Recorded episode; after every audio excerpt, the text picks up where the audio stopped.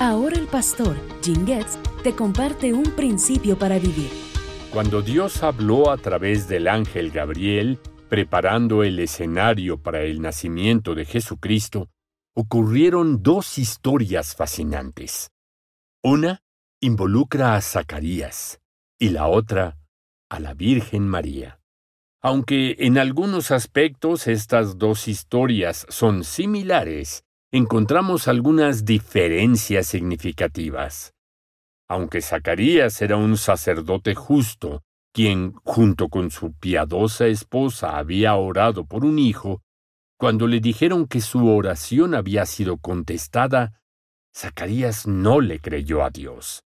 Como consecuencia, se quedó mudo hasta que nació Juan el Bautista.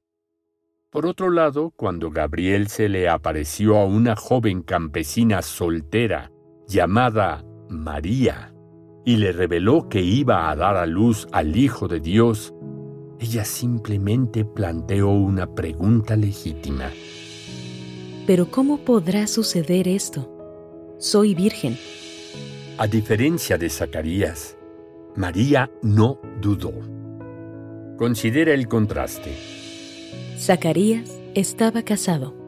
María era soltera. Zacarías era un sacerdote justo y temeroso de Dios. María no tenía una posición religiosa. Zacarías había orado por un hijo. María no. En otras palabras, María, que tenía muchas razones para dudar de la palabra de Dios, creyó. Sin embargo, Zacarías, que debería haber creído, dudó. Así que aquí está el principio para vivir.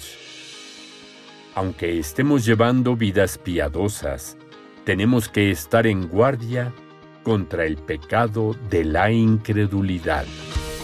Recibe más principios alentadores en tus redes sociales favoritas.